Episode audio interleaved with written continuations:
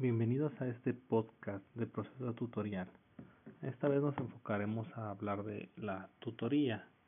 Eh, dentro de la tutoría existe probablemente alguna confusión si un docente debe ser tutor o un tutor pues tiene que fungir como docente o si es lo mismo.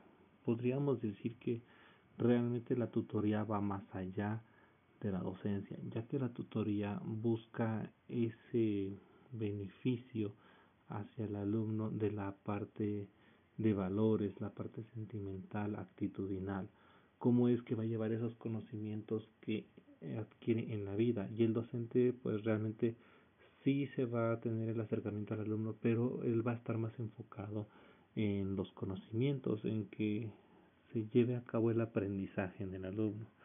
Entonces también podríamos ver que en, un psicólogo y un tutor también son cosas diferentes. La parte psicológica va más hacia lo afectivo, pero la tutoría va a el encaminado del alumno hacia su formación como persona, esa formación profesional, esa formación académica, pero también como persona, en donde lo vuelve más un ser humano. Y tendríamos que hablar de dentro del ser humano sobre el desarrollo humano, así como nos dijo la targa, es el descubrimiento, crecimiento, humanización, o en otras palabras, la conquista de sí mismo. Mediante la tutoría tenemos que hacer que nuestros alumnos o aprendientes tengan ese ímpetu hacia conocerse y no solo conocerse, ser cada vez mejor, mejor que ellos, hacerles notar que ellos son lo mejor y que deben de superarse a ellos mismos.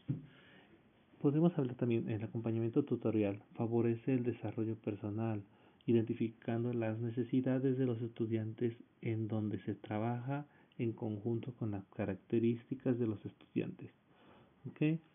Haciendo esto nosotros podemos regresar y hablar sobre el hacer y el ser. Nosotros al identificar al alumno qué necesidades tiene y las características que tiene él, podemos ayudarle no solo a que haga, sino a que sea. Son palabras similares, pero realmente el significado es, es muy diferente.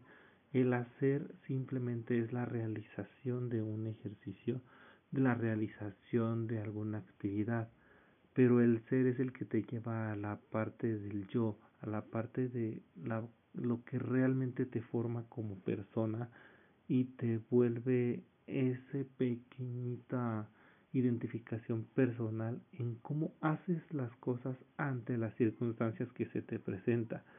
Nosotros podemos ver esto en, de manera general dentro del perfil de egreso de las escuelas. Ellos tienen un perfil de egreso de cómo quieren que sus alumnos sean, pero también que sepan hacer. Cada escuela se supone que tiene un perfil de egreso, pero eh, enfocado de manera general, está dentro del plan de programa. Eh, podemos ver nosotros el perfil que tiene el alumno y tendríamos que dar ese acompañamiento guiándolos hacia su ser y el hacer. Pero en este caso en tutorial nos vamos a enfocar más sobre el ser, ¿okay? cómo nos vamos a desempeñar ante diversas circunstancias. Y podríamos estar hablando un poquito más y más de tutoría, pero ya lo veremos en otro capítulo más. Hasta luego. Bienvenidos a esta sesión 2, en donde esta vez hablaremos de las características de la tutoría. Dentro de estas características tenemos que son acciones educativas centradas en el estudiante. Es totalmente enfocada en el bienestar emocional y social del alumno que nos va a favorecer en su desempeño futuro tanto laboral como académico.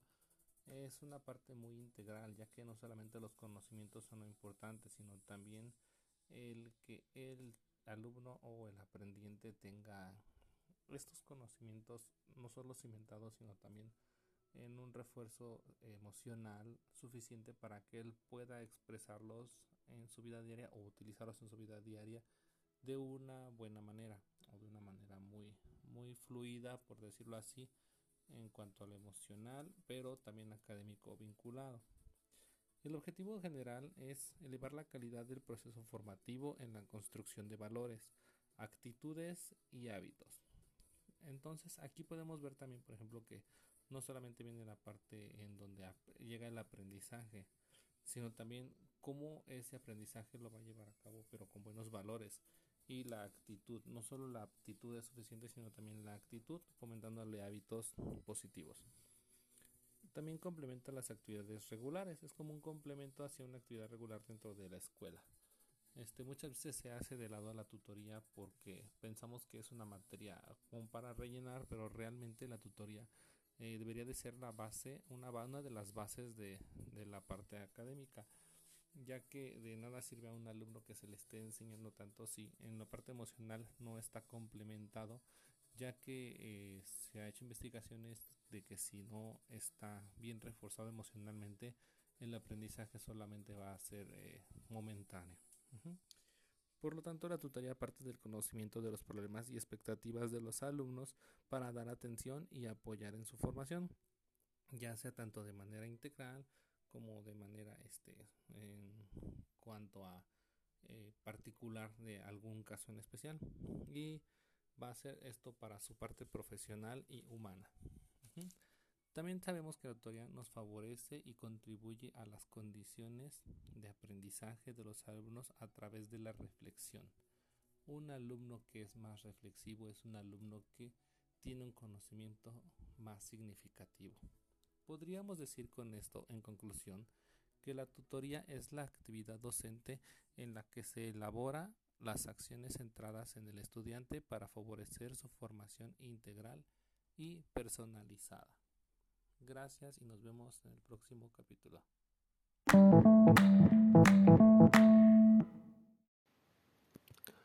Hola, en este segmento de la tutoría hablaremos sobre el ser tutor. Eh, podemos ejemplificar eh, en una taza, nosotros cuando tenemos una taza y la agitamos se desborda aquello que tengamos en la taza. Entonces, ¿de qué nos vamos a manchar? ¿Qué es lo que se va a regar? ¿Qué es lo que va a salir de esta taza? Pues precisamente es aquello que lo que contenga la taza. Nosotros eh, muchas veces somos empujados y se derrama esa taza por lo cual también eh, sale lo que nosotros llegamos a guardar en ella. Y es aquí en donde entra parte de la, de la tutoría. En nuestra tasa de, vida, de nuestra vida eh, hay que ver qué tenemos que en ella. Ya, que al agitarla o que alguien la agita, eh, nosotros nos podemos dar cuenta de lo que tenemos realmente ahí. Y eh, para recordar, dentro del acompañamiento lasallista fueron los pioneros en el acompañamiento tutorial. Eh, por, todo comenzó con San Juan Bautista de la Salle, fue el fundador y hoy en día pues tenemos varias escuelas en las cuales se centran en este acompañamiento. Podríamos decir que la tutoría está centrada completamente en el estudiante. Vamos a ver diferentes características adelante vamos a hablar de, ciertas este, cosas como lo que serían nuestras acciones al ser tutor y las competencias que podríamos tener también. Entonces, en general, la acción tutorial promueve, organiza el programa de tutorías. Para esto eh, tenemos que tener en cuenta que todo educador, solamente por el hecho de ser un, un, un simple educador, se está convirtiendo en un tutor o está ejerciendo la función orientadora, ya que es un guía y facilitador del aprendizaje. Ok, eh, podremos entrar aquí ya en dos aspectos. El primero, en las acciones del ser tutor, vamos a encontrar eh, de una manera muy importante, o para mí, en mi punto de vista, la más importante es el contacto positivo que tengamos con los alumnos. Eh, aquí entraría nuevamente la tacita de, de, de qué le vamos a llenar nosotros de esos pensamientos ideales y la forma en que lo vamos a guiar para que llene el alumno su taza y éste al agitarla desborde todo aquello que contenga. Por eso hay que ser en cierto modo positivos y guías directamente de su forma de pensarse, llevar su vida, etcétera, todo aquello que lo haga el ser.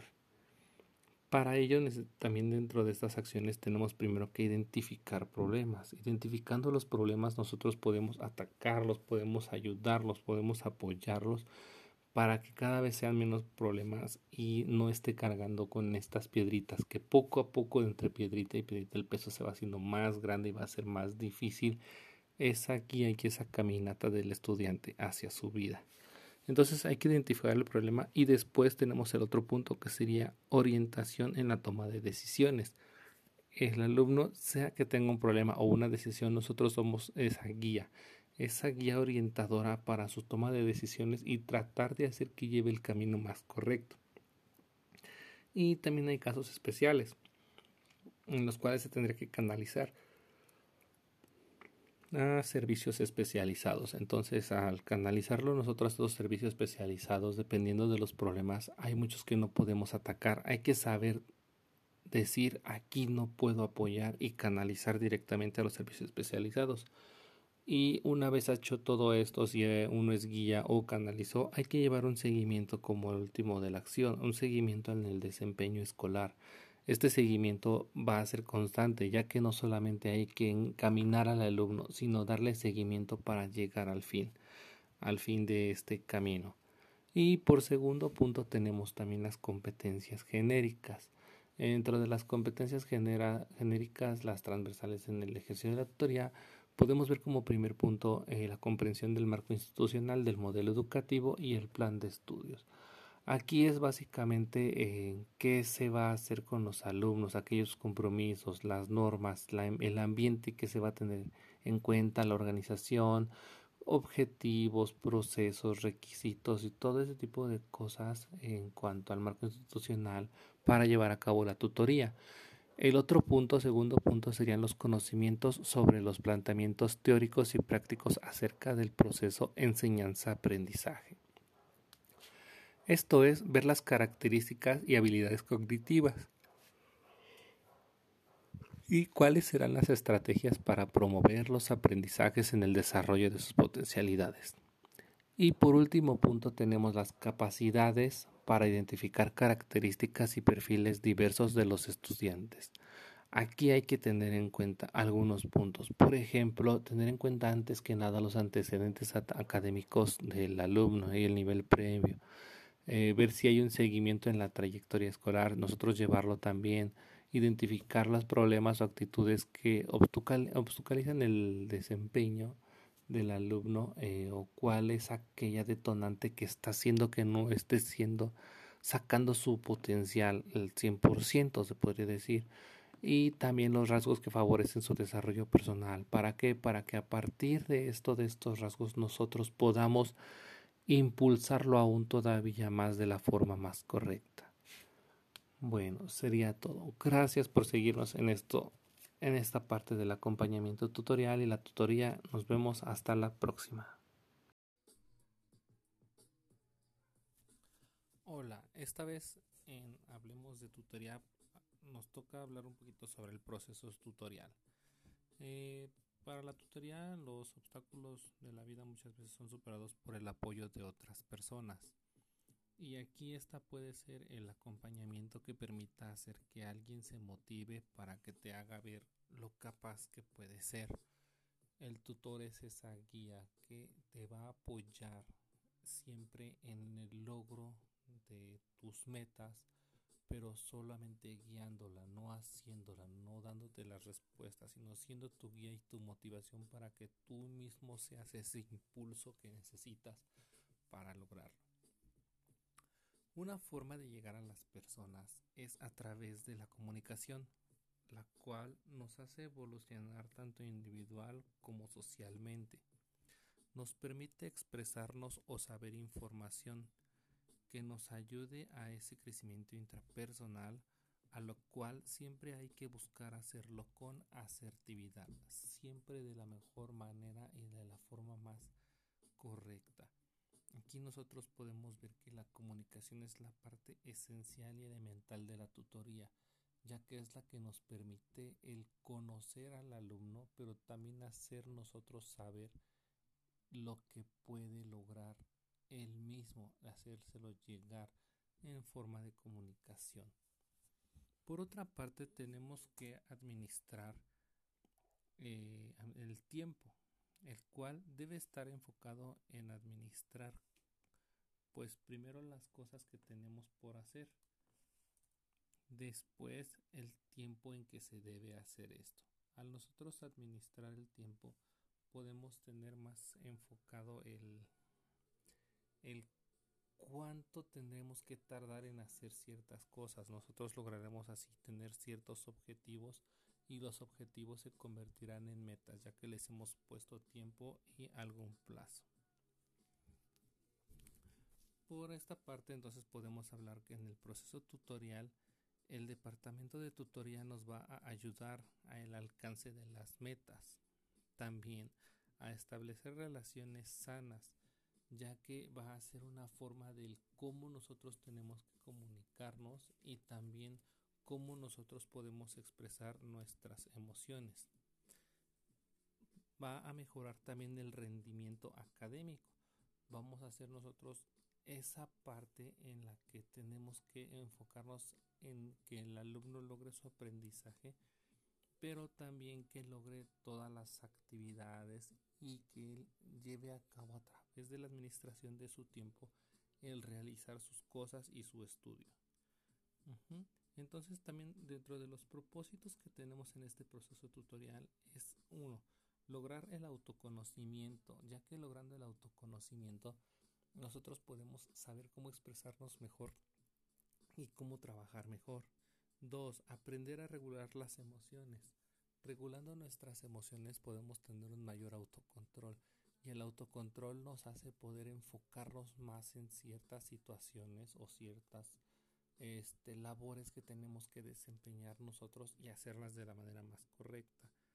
3. Comprender a otros. Al momento de comprender a otros podemos empatizar y también podemos saber la mejor manera de trabajar colaborativamente con esas personas o cómo es que otras personas trabajan y así poder hacer este el desglose del trabajo de la manera más efectiva dándole las partes a cada quien en lo que van a hacer mejor. Y por último fortalecer la autoconfianza. Una vez que nosotros hemos fortalecido la autoconfianza somos más capaces o nos sentimos más capaces y eso se ve también en el logro de realizar las diversas circunstancias o problemas o trabajos que se nos vayan presentando. Bueno, nos veremos en el siguiente capítulo. Hasta luego.